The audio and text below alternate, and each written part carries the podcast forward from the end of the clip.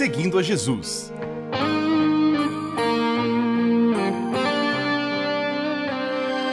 Na apresentação, Carly Friesen.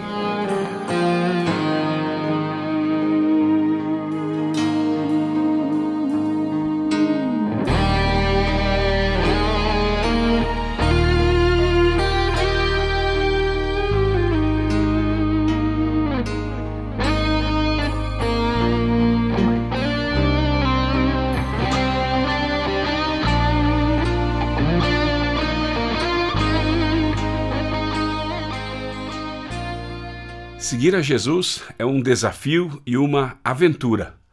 Andar com Jesus pode significar perseguição.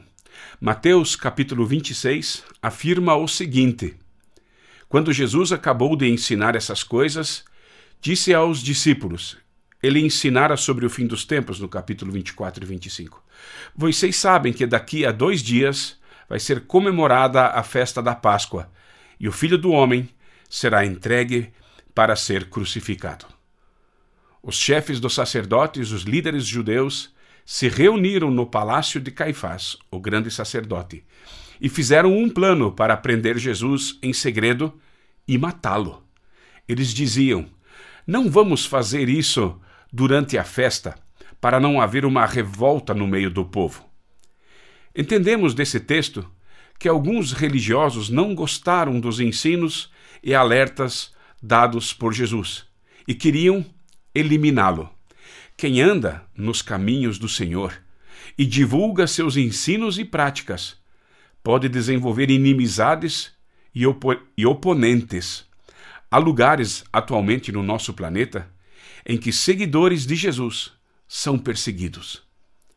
Jesus estava abalado porque sabia que o dia de sua crucificação estava se aproximando.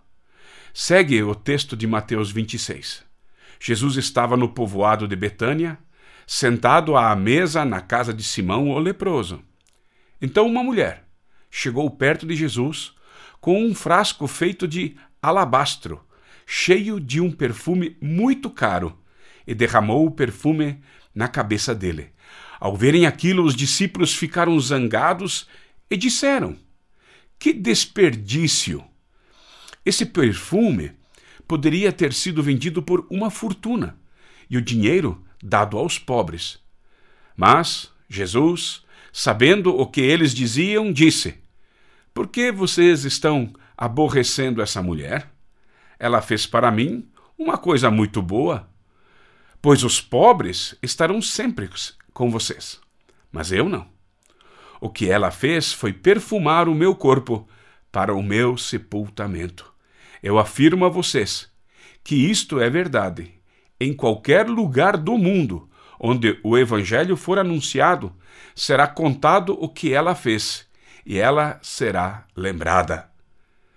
Jesus sabia do sofrimento que iria enfrentar na crucificação. Jesus aceitou o derramar do perfume na cabeça como uma unção para o seu enterro, ou melhor, seu sepultamento.